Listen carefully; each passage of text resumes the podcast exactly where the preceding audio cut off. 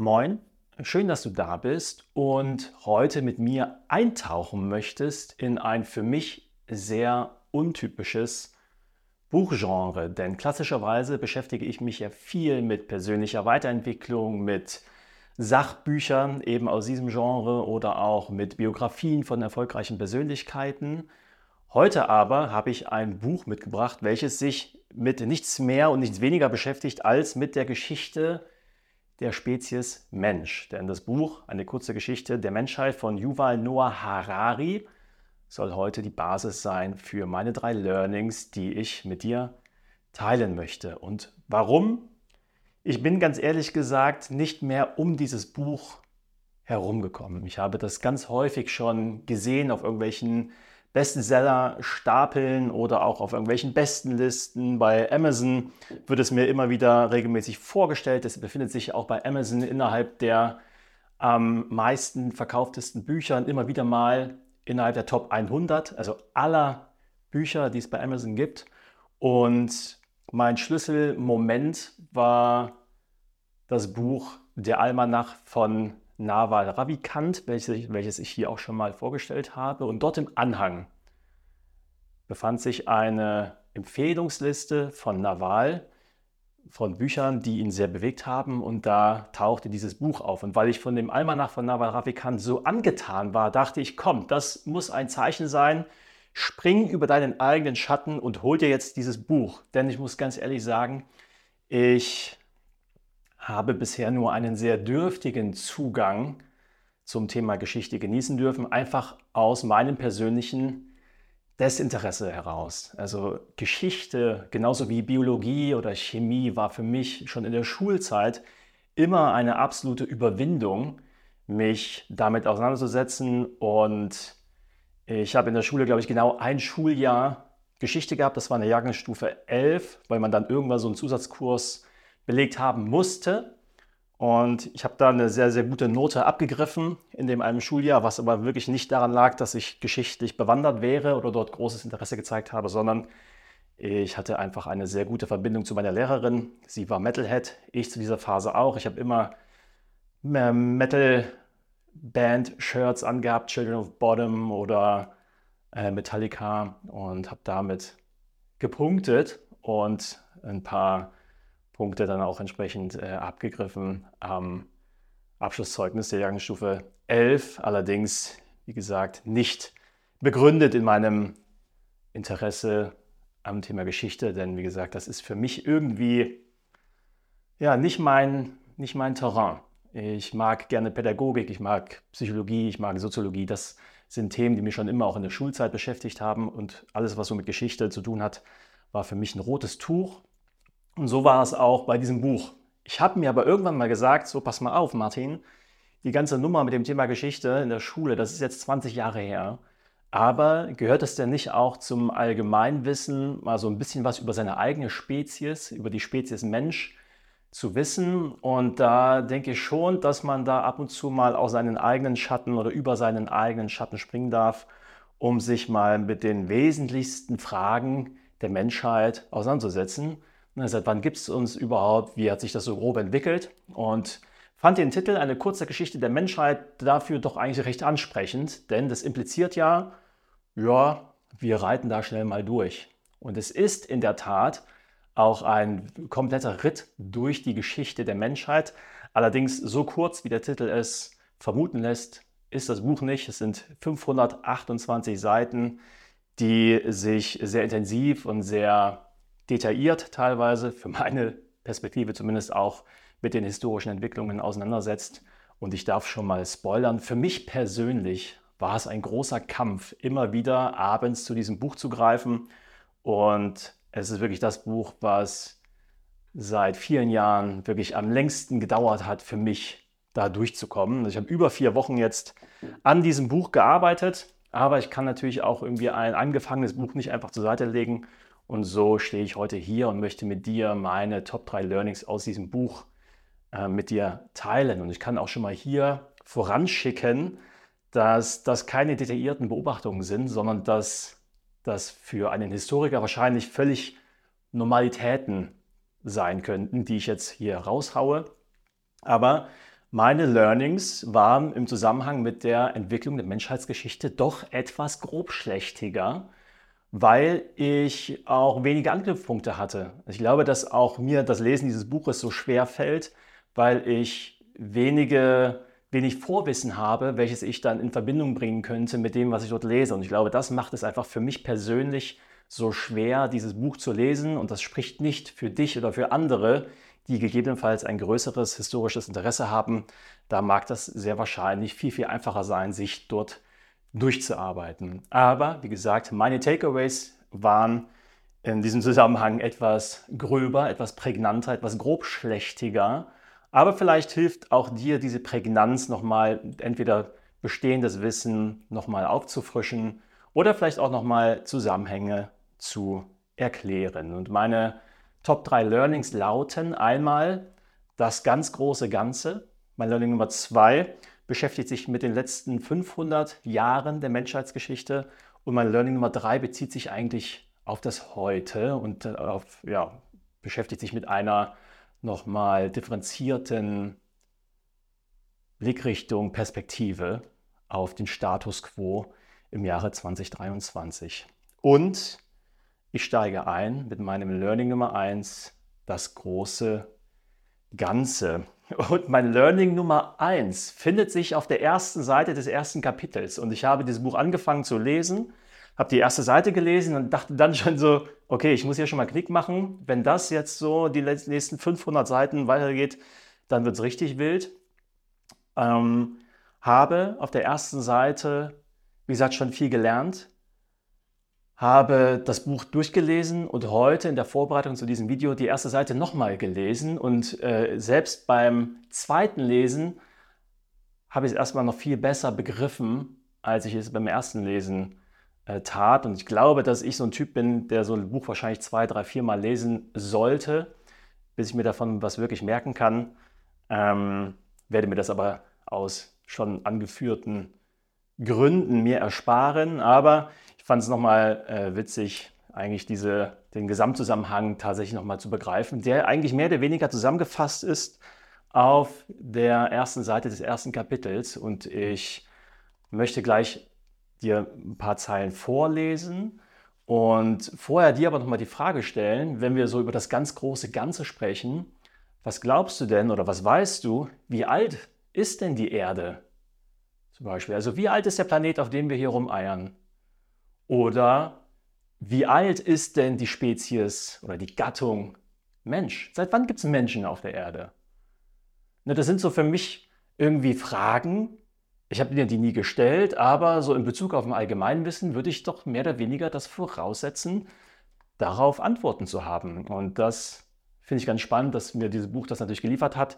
Und ich werde natürlich diese beiden Fragen auch gleich nochmal beantworten, nachdem ich mit dir aber mal äh, die erste Seite des ersten Kapitels bearbeitet habe. Denn dort steht wie folgt. Vor rund 14 Milliarden Jahren entstanden Materie, Energie, Raum und Zeit in einem Ereignis namens Urknall. Die Geschichte dieser grundlegenden Eigenschaften unseres Universums nennen wir Physik. Ja, viele Fachbegriffe, viele Worte, viele Buzzwords. Ich fasse mal zusammen. Vor 14 Milliarden Jahren entstanden Materie, Energie, Raum und Zeit und ne, sich damit auseinanderzusetzen, das ist das Thema Physik. So, dann gab es vor 14 Milliarden Jahren, wie gesagt, diesen Urknall und circa 300.000 Jahre später, also ein Wimpernschlag, kann man sagen, später, verbanden sich Materie und Energie zu komplexeren Strukturen namens Atome, die sich wiederum zu Molekülen zusammenschlossen. Und die Geschichte der Atome, Moleküle und ihrer Reaktionen nennen wir Chemie. Vor vier Milliarden Jahren begannen auf einem Planeten namens Erde bestimmte Moleküle sich zu besonders großen und komplexen Strukturen zu verbinden, die wir als Organismen bezeichnen. Und die Geschichte dieser Organismen nennen wir Biologie.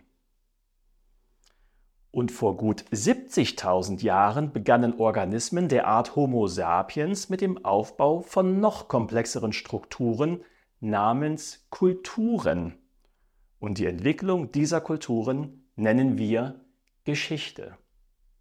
Und allein in, diesen, in dieser ersten Halbseite habe ich schon so viel gelernt, was mir überhaupt vorher gar nicht klar war. Denn irgendwie begründet ja, äh, begründen diese Sätze, womit wir uns in der Schule überhaupt beschäftigen. Also was ist überhaupt Physik, was ist Chemie, was ist Biologie und was ist Geschichte?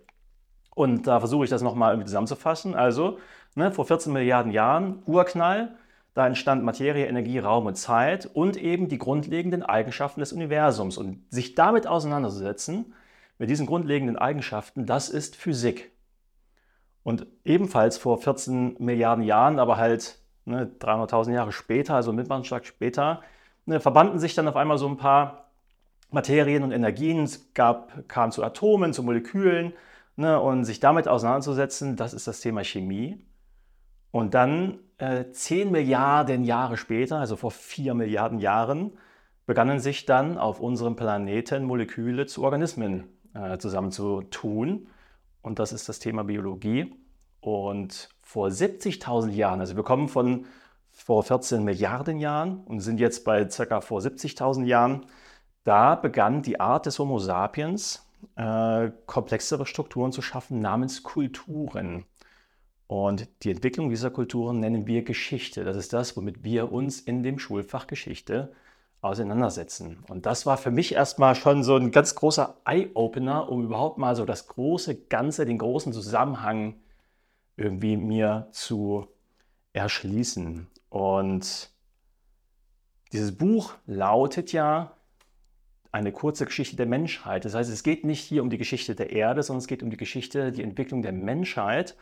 Und wie äh, bereits hier erwähnt, eigentlich beginnt so die Geschichte des Menschen mehr oder weniger eigentlich erst vor 70.000 Jahren.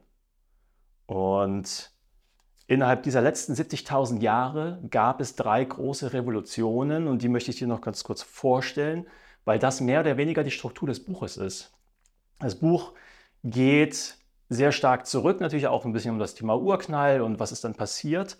Aber je näher der Autor der Gegenwart kommt, desto ausführlicher berichtet er. Und natürlich sind vor allen Dingen die letzten Jahrzehntausende und natürlich auch die letzten Jahrhunderte sehr prägnant gewesen und sehr ausschlaggebend für den Status quo, den wir heute vorfinden. Und die menschliche Geschichte ne, ist circa 70.000 Jahre alt. Denn ne, diese menschliche Kultur wurde von drei großen Revolutionen geprägt. Und die kognitive Revolution vor etwa 70.000 Jahren brachte die Geschichte überhaupt erst in Gang. Also vor 70.000 Jahren hat eigentlich alles erst das begonnen, was wir heute als Geschichte begreifen. Warum? Gehe ich gleich nochmal kurz darauf ein. Dann gab es vor 12.000 Jahren nochmal einen Entwicklungsbeschleuniger in Form der wirtschaftlichen korrigiere, landwirtschaftlichen Revolution. Und dann gab es nochmal einen Brandbeschleuniger, einen Entwicklungsbeschleuniger für die Menschheit vor ca. 500 Jahren, denn dort gab es die wissenschaftliche Revolution. Und diese drei Entwicklungsstadien, also kognitive Revolution vor etwa 70.000 Jahren, landwirtschaftliche Revolution vor rund 12.000 Jahren und wissenschaftliche Revolution vor knapp 500 Jahren ist auch die Einteilung des Buches ähm, grob, äh, denn diese Revolutionen und Auswirkungen auf die Menschheit und andere Arten der Welt äh, werden hier in diesem Buch erörtert. Und die wissenschaftliche Revolution, also das, was sich innerhalb der letzten 500 Jahre, also seit, seit dem 15. Jahrhundert quasi hier auf unserer Erde entwickelt hat, das ist schon mein Learning Nummer zwei. Da gehe ich nämlich ein bisschen darauf ein, dass nahezu alles, was wir heute hier haben, eigentlich in den letzten 500 Jahren mehr oder weniger erst entstanden ist und dass alle Entwicklungsschritte vorher natürlich wesentlich weiter gestreckt waren. Und diese kognitive Revolution vor 70.000 Jahren hatte folgende Entwicklungen ähm, hervorgebracht. Und ich habe mir das mal erlaubt herauszuschreiben, damit ich jetzt nicht zu sehr in dem Buch blättere. Die kognitive Revolution hat ein, einen sehr großen Wandel im Denken und in den kognitiven Fähigkeiten des Homo sapiens äh, ja, zur Folge gehabt. Folgendes ist nämlich vor ca. 70.000 Jahren beginnend äh, in Bezug auf die Menschheit entwickelt worden. Vorstellungskraft und abstraktes Denken, also sich Dinge vorstellen zu können, die nicht unmittelbar in der physischen Welt vorhanden waren, war eine ganz wichtige Grundvoraussetzung, um erweiterte Fähigkeiten zu erlangen, wie zum Beispiel Werkzeuge, Technologien oder kulturelle Artefakte zu erschaffen. Und die Möglichkeit zum abstrakten Denken hat wiederum dazu geführt, dass Menschen gemeinsame Vorstellungen entwickeln konnten. Das heißt Mythen, Geschichten und ja, Vorstellungen wie zum Beispiel religiöse, religiöse Überzeugungen, die ja dann wieder zu Kooperation oder zum Leben in kooperativen Gruppen äh, geführt haben. Oder Konzepte wie Gesetze, Rechte und politische Institutionen war erst durch das, ja, durch die Kompetenz des abstrakten Denkens, der gemeinsamen Vorstellung äh, möglich. Und in dieser Folge entwickelte sich natürlich auch das Thema Sprache und die Entwicklung der Sprache war auf jeden Fall eine sehr, sehr zentrale Errungenschaft der kognitiven Revolution, weil es natürlich dem Homo sapiens dann ermöglichte, Ideen, Geschichten und Informationen zu teilen und förderte damit wieder die Zusammenarbeit in größeren Gruppen. Soziale Kooperation, also die Entwicklung von gemeinsamen Vorstellungen, und die Fähigkeit zur Kommunikation hat dazu geführt, dass auch äh, Zusammenarbeit in größeren sozialen Gruppen überhaupt möglich war. Also dass quasi der Homo sapiens vom Einzelgänger zum Rudelwesen äh, wurde und somit auch äh, entscheidend ja, Erfolg hatte, sich in der Hierarchie der Arten nach oben zu beißen, sich durchzusetzen, also die Kooperation.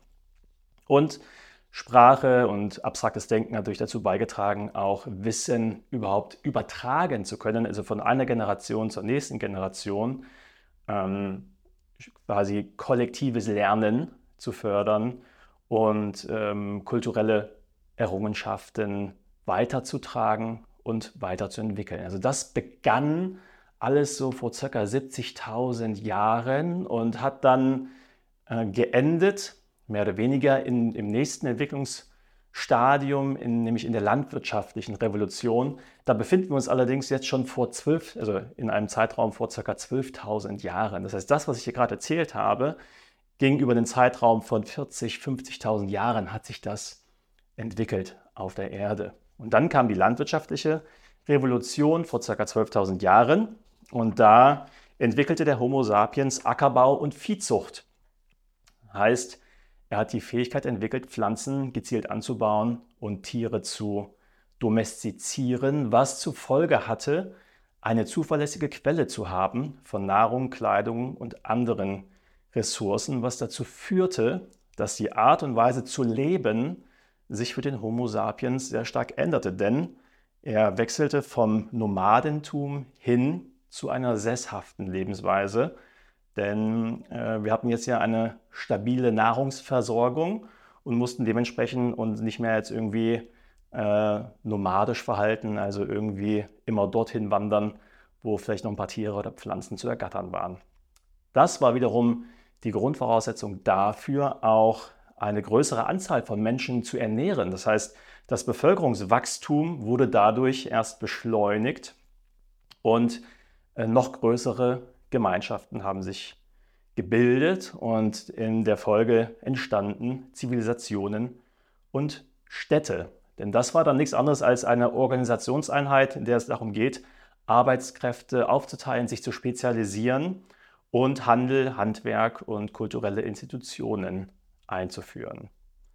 Und in, diesem, in dieser Folge der Zivilisation oder der Entwicklung von Städten gab es natürlich auch dann Entwicklung von sozialen Strukturen, von Hierarchien, weil zum Beispiel der Besitz von Land natürlich eine wichtige Ressource war und einen Einfluss hatte auf den sozialen Status.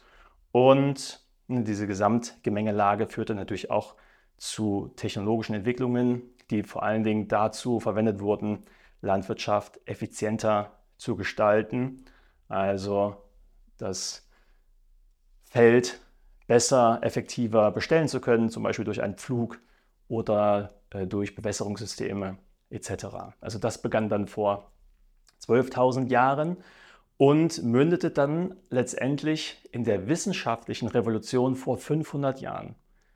Und ich jongliere und schmeiße hier mit Zahlen um mich und möchte das einfach nochmal ganz kurz so zusammenfassen. Ähm, also vor 14 Milliarden Jahren gab es den Urknall. Und ich habe es jetzt noch nicht ganz aufgelöst, aber ich mache es jetzt. Also vor knapp 4,5 Milliarden Jahren entstand die Erde, also vor viereinhalb Milliarden Jahren hatte die Erde ca. 99 Prozent der Größe, wie sie heute hatte. Und so alt ist schon unser Planet, auf dem wir leben. Und der Mensch ist erstmals vor circa zweieinhalb Milliarden Jahren auf den Plan getreten. Also vor zweieinhalb Milliarden Jahren gab es sowas wie die ersten Menschen und es gab dann auch noch unterschiedliche Gattungen Mensch. Also es gab, glaube ich, vier unterschiedliche Gattungen und davon hat sich dann der Homo sapiens irgendwann durchgesetzt. Und vor, wie gesagt, 70.000 Jahren fing dann an, der Mensch tatsächlich sich relativ rasant weiterzuentwickeln. Das heißt aber, der Mensch, der hat quasi zweieinhalb Milliarden, äh, ja doch zweieinhalb, jetzt bin ich völlig, zweieinhalb Millionen Jahre, entschuldige. Also die Welt gibt es 4,5 Milliarden Jahre, der Mensch 2,5 Millionen Jahre.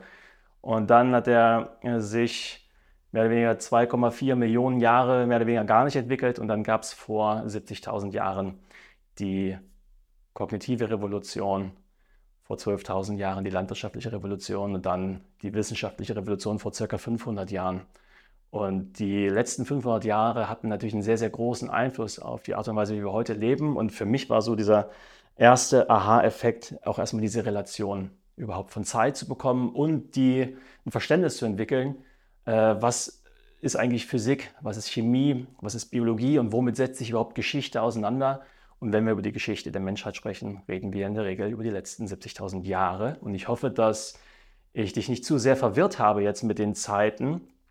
Ähm, aber für mich war dieses Gesamtbild erst nochmal wichtig, auch nochmal für mich selbst zu rekapitulieren, um gewisse Entwicklungen besser einordnen zu können und auch um neues Wissen, welches ich im Bereich der Geschichte irgendwie anreicher oder ansammle, besser für mich gedanklich kategorisieren und in Schubladen packen zu können. Und das war mein Learning Nummer 1 und leitet direkt über zu meinem Learning Nummer 2 zur wissenschaftlichen Revolution. Die wissenschaftliche Revolution entstand vor circa 500 Jahren, also in dem 15. Jahrhundert und ist ein Entwicklungsbeschleuniger der Menschheit gewesen, der am Ende eigentlich in dem resultiert, was wir heute hier alles um uns haben. Und das finde ich schon mal beachtlich, um nochmal zu rekapitulieren.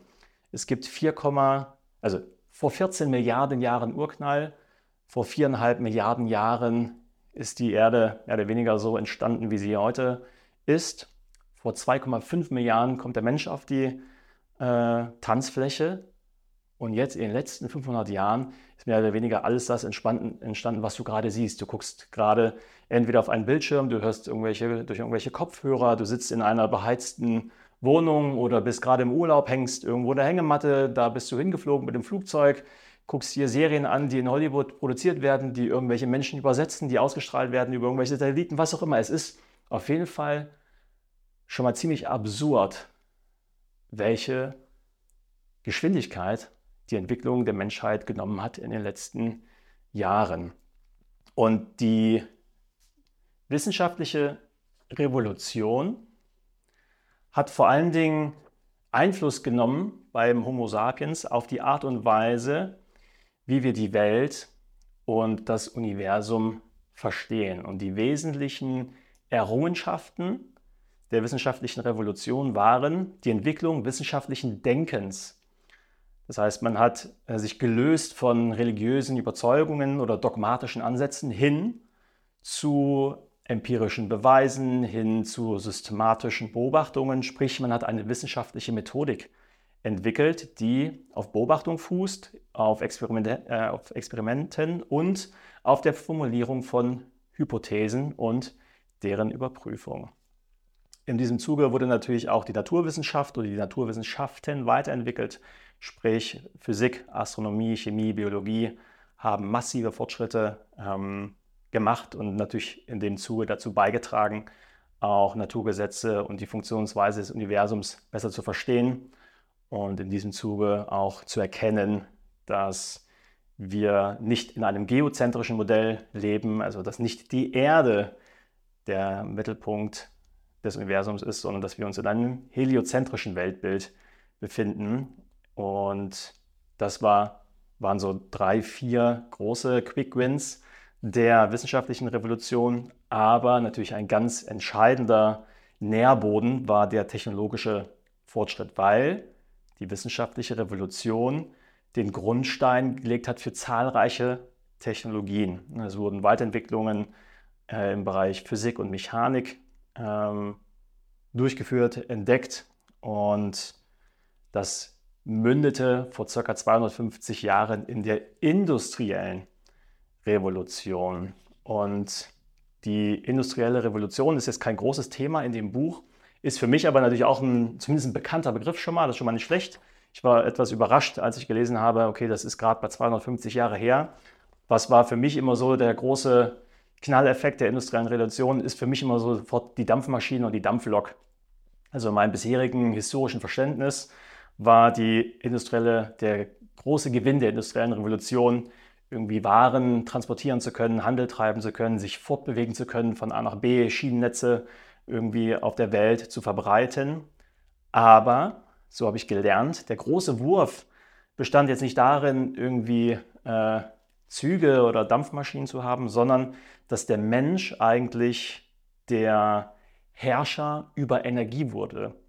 Also die Dampfmaschine ist ja letztendlich nichts anderes als die Möglichkeit, Energie umzuwandeln und zwar gezielt, planbar und auch die Möglichkeit, Energie zu speichern, also Energie äh, auf Wunsch abrufen zu können. Also bis vor 250 Jahren war die Energieübertragung eigentlich immer eins zu eins. Also ich habe äh, ein Pferd, da hängt ein Flug dran und die Energie des Pferdes überträgt sich auf den Flug, Flug auf äh, die Erde. Oder ne, ich habe einen Menschen, der tritt, tritt irgendwie äh, unten auf Pedal, dadurch bewegt sich ein Webstuhl.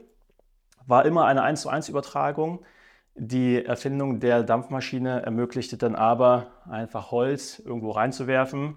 Druck wird aufgebaut und dadurch wird irgendwas angetrieben, wie zum Beispiel ein Webstuhl und äh, wurde dadurch zeitlich unabhängig, planbar und war die Grundlage auch dann für Fabriken oder überhaupt für die Entwicklung von äh, Industrie. Und das war für mich auch nochmal ein Learning, also die industrielle Revolution. Da ging es jetzt nicht um Handel oder um äh, Transport, sondern eigentlich, dass der Mensch gelernt hat, Energie zu bändigen, also Energie zu kanalisieren und gezielt einzusetzen. Und das ist gerade mal 250 Jahre her. 250 Jahre Je nachdem, welchen, welches Durchschnittsalter oder welche Lebenserwartung ich jetzt hier ansetze, das sind gerade mal vier bis sechs Generationen. Und das war für mich auch, ja, nochmal ähm, etwas, was mein historisches Verständnis ein bisschen angetriggert hat und was mich auch nochmal ja, zu dem Punkt gebracht hat, zu erkennen, welche absurde Entwicklungsgeschwindigkeit die Menschheit in den letzten 250 Jahren auf sich genommen hat. Und wenn ich mir jetzt mal vorstelle, welche Entwicklungsgeschwindigkeit die Rahmenbedingungen hatten, in denen wir uns bewegen und wie wenig Zeit eigentlich die Maschine Mensch hatte, sich darauf einzustellen. Also, dass unsere Körper, unsere Gehirne, unsere äh, Hormone, unsere Sinne, also dass die irgendwie einen Overload mal bekommen oder dass da ein paar Dinge mal aus den Fugen geraten, ist doch eigentlich in Anbetracht dieser Rasanz der Entwicklung doch alles äh, andere als unverständlich und war für mich äh, auf jeden Fall nochmal ja, ein Aha und auch nochmal äh, ein ja, Anstoß, darüber nachzudenken, äh, vielleicht auch nicht jeden Trend, jede Entwicklung mitmachen zu müssen oder äh, sich oder anderen auch vielleicht die Zeit einzuräumen, sich an gewisse Dinge zu gewöhnen. Und abschließend zu meinem Learning Nummer zwei wollte ich auch die letzten 250 Jahre nochmal versuchen in Relation zu setzen zur Gesamtentwicklung der Menschheit. Ich hatte vorher schon mal gesagt, Den Menschen gibt es jetzt seit ungefähr 2,5 Millionen Jahren. Und wenn ich jetzt mal die industrielle Revolution als zumindest den wesentlichsten Entwicklungsbeschleuniger wähle vor 250 Jahren für den Status quo, den wir jetzt haben, dann sind das 0,01 Prozent. Also 250 Jahre, die letzten 250 Jahre sind in Bezug auf das Bestehen der Menschheit 0,01 Prozent. Wenn ich das jetzt mal übertrage auf ein Maßband, und ich habe jetzt hier so einen Meter vor mir liegen, ein Meter Maßband, und davon nehme ich 0,01 Prozent, dann dürfte das relativ genau ein Zentimeter sein. Also den Menschen gibt es schon seit einem Meter und auf einem Zentimeter hat sich all das entwickelt, wo wir heute stehen. Und das ist für mich nochmal so eine Verbildlichung dessen, wo wir uns gerade befinden und irgendwie absurd. Und diese letzten 250 Jahre waren vier bis sechs Generationen. Wenn ich jetzt mal vier bis sechs Generationen versuche, in die Zukunft zu blicken, da wird mir ja wirklich schwindelig. Brauche ich zum Glück nicht machen. Macht äh, übrigens Yuval Harari in seinem Buch ein bisschen, aber ich will gar nicht in die Zukunft blicken, sondern ich möchte mit meinem dritten Learning einfach nochmal einen Blick werfen auf das Heute und springe für mein Learning Nummer drei auf die Seite 400. 47. Und das Kapitel trägt den Namen Friede in unseren Tagen. Friede in unseren Tagen in Bezug auf unsere Gegenwart. Und ich lese dieses Buch ja im Jahre 2023. Israel befindet sich gerade im Krieg mit äh, Palästinensern und Ukraine befindet sich im Krieg mit Russland und überall auf der Welt schwelen äh, Kriege, Katastrophen und wenn ich der medialen Berichterstattung ähm, folge, dann laufen wir eigentlich gefühlt von einer Katastrophe in die nächste Katastrophe. Und dann lautet das Kapitel Friede in unseren Tagen. Und ganz kurz, bevor ich einsteige in das Kapitel, frag dich mal, wie ist deine persönliche Wahrnehmung zum Thema Frieden auf der Welt? Sachstand heute. Und dann lese ich dir mal Folgendes vor. Vielleicht würden Sie spontan widersprechen, dass wir in einer besonders friedlichen Zeit leben. Keiner von uns war vor tausend Jahren am Leben und wir vergessen leicht, wie blutig es früher in der Welt zuging. Dazu kommt, dass Gewalt umso mehr Aufmerksamkeit erregt, je seltener sie ist. Viele Menschen denken heute eher an die Kriege in Afghanistan und im Irak als an den Frieden, in dem die meisten Brasilianer und Inder leben. Wann haben Sie das letzte Mal in den Nachrichten von einem Krieg gehört, der nicht ausbrach?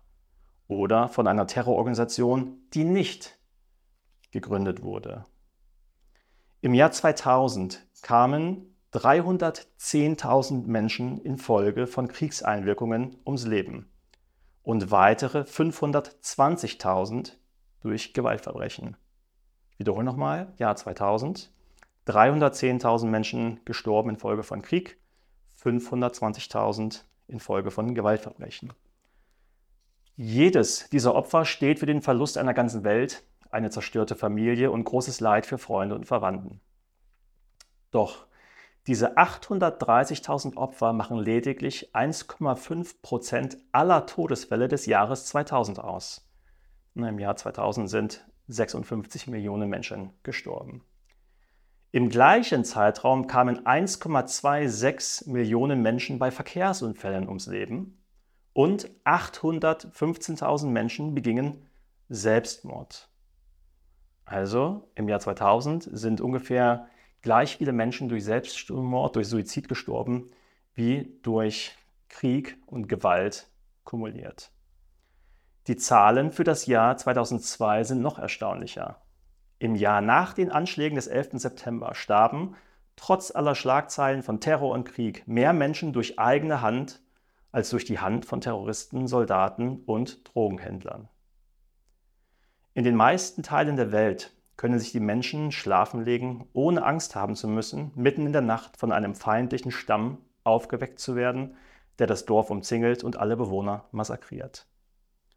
Wohlhabende Engländer, die auf der Fahrt von Nottingham nach London durch den Sherwood Forest kommen, müssen sich keine Sorgen machen, unterwegs von Räubern angehalten, ausgeraubt oder ermordet zu werden. Schüler müssen nicht mit schlotternden Knien in die Schule gehen aus Angst, dass sie der Lehrer übers Knie legt. Kinder müssen nicht befürchten, von ihren Eltern in die Sklaverei verkauft zu werden, wenn diese ihre Telefonrechnung nicht bezahlen können. Und Frauen wissen, dass das Gesetz sie vor den Schlägen ihrer Ehemänner schützt und dass diese sie nicht zwingen können, zu Hause zu bleiben. Und dieses Gefühl der Sicherheit erfährt weltweit immer mehr Berechtigung. Punkt. Ähm, bevor ich das kommentiere, noch ein, zwei weitere Statistiken aus dem Kapitel. Ich habe das ein bisschen gekürzt, ähm, aber nochmal ein, zwei Zahlen, die sich bei mir irgendwie auch ähm, ja, verankert haben. In Europa liegt der Durchschnitt bei einem Mord pro 100.000 Einwohnern und Jahr. Nochmal, in Europa liegt der Durchschnitt bei einem Mord pro 100.000 Einwohner und Jahr. Also pro Jahr wird, in Europa bei 100.000 Menschen einer ermordet. Und früher, wann auch immer jetzt genau früher war, war so, dass ein Drittel aller Männer nicht eines natürlichen Todes gestorben sind, sondern durch gewalttätige Auseinandersetzungen, gewalttätige Auseinandersetzungen im Zusammenhang mit Besitz, Frauen oder Prestige. Ich sag mal, ganz früher ne, die Wahrscheinlichkeit eines natürlichen Todes äh, zu sterben bei circa äh, zwei Drittel, 66 Prozent. Heute die Wahrscheinlichkeit, ermordet zu werden oder im Krieg zu sterben, verschwindend gering. Und ich musste lange über dieses Kapitel nachdenken, weil wir uns natürlich in wilden Zeiten bewegen. Und wenn ich der medialen Berichterstattung glauben darf, dann gibt es immer große berechtigte Sorge und Angst um Leib und Leben. Aber wenn ich mal ganz ehrlich zu mir selbst bin, dann ist für mich Frieden, also in Frieden zu leben, doch mehr oder weniger eine Selbstverständlichkeit. Und, das war für mich die Conclusio, es sollte niemals, es darf niemals eine Selbstverständlichkeit sein, sondern ich darf mich daran erinnern, dankbar zu sein für das Glück, in Frieden leben zu dürfen. Denn ich kann es mir nicht vorstellen, wie es ist, zum Beispiel jetzt auch in meiner Rolle als Familienvater, Angst zu haben um das Leben von mir selbst und meiner Familie. Ich kann es mir nicht vorstellen, nachts bei einem Alarm in den Keller fliehen zu müssen, mich dort einzufärchen für viele Tage, dort vielleicht Vorräte ähm, zu horten, die für ein paar Tage oder Wochen reichen, dort gegebenenfalls nie das Tageslicht zu sehen, dort mich einzuschließen und äh, nicht zu wissen, was draußen in der Welt passiert. Das ist doch glücklicherweise für mich und möglicherweise sehr wahrscheinlich sogar auch für dich sehr weit weg. Und das ist gut so. Und äh, trotzdem ist aber Frieden nicht selbstverständlich und hat für mich nochmal, ja, hat mich nochmal daran erinnert, meinen eigenen Beitrag zu leisten an den Stellen, denen es mir möglich ist, beizutragen zu einem friedvollen Umgang miteinander und auch ein Verständnis aufzubringen, zu entwickeln für Menschen, die zum Beispiel nach Deutschland kommen und nach Frieden suchen. Es wirkt manchmal für mich unverständlich, wie äh, so viele Menschen, Millionen von Menschen nach Deutschland strömen, äh, vermeintlich in der Suche nach äh, ja, dem Heil. Aber warum ist es für mich unverständlich? Weil es für, für mich nur sehr schwer nachzuvollziehen ist, wie es ist, in einem Krieg zu leben oder nicht im Frieden leben zu können. Und das war einfach für mich nochmal ein kleiner Wachrüttler, die heutige Lebenssituation mal ein bisschen zu betrachten im Gesamtgefüge der Geschichte, mich mal ein bisschen rauszuzoomen, dankbar zu sein für das Glück, das ich habe, in Frieden leben zu dürfen und ja, wahrscheinlich dürfen nur sehr, sehr wenige, wahrscheinlich die wenigsten Menschen, die auf der Welt gelebt haben, dürften dieses Glück und dieses Privileg äh, erlebt haben. Und das war mein Learning Nummer drei. Und bevor ich gleich nochmal meine drei Learnings zusammenfasse, nochmal der Reminder, wenn du heute etwas mitnehmen konntest, dann würde es mich freuen, dass du mir folgst, dass du mich abonnierst und dass du mich positiv bewertest, egal wo du mich gerade konsumierst. Spotify, Apple Podcast oder YouTube. Ich freue mich über jeden Follow und über jede Bewertung positiver Natur. Und ich fasse zusammen meine Top 3 Learnings aus dem Buch von Yuval Noah Harari, eine kurze Geschichte der Menschheit. Learning Nummer 1, das ganz große Ganze. Ich habe berichtet vom Zusammenhang und vom Ursprung der Schulfächer Physik, Chemie, Biologie und Geschichte. Und wiederhole nochmal, unser blauer Planet ist 4,5 Milliarden Jahre alt. Den Menschen gibt es seit ca. 2,5 Millionen Jahren. Und all das, und das war mein Learning Nummer zwei, was wir um uns gerade sehen und erleben, ist mehr oder weniger in den letzten 500, verse 250 Jahren entstanden. Und wenn ich das mal in ein Verhältnis setze, dann gibt es den Menschen seit circa einem Meter, also wenn ich jetzt die äh, Historie der Gattung Mensch auf ein Maßband lege, dann sind 2,5 Millionen Jahre jetzt mal ein Meter. Und die letzten 250, 500 Jahre, in dem all das entstand, in dem wir uns hier gerade bewegen, all das, was uns umgibt, ist in diesem Maßstab circa ein bis zwei Zentimeter, also verschwindend gering.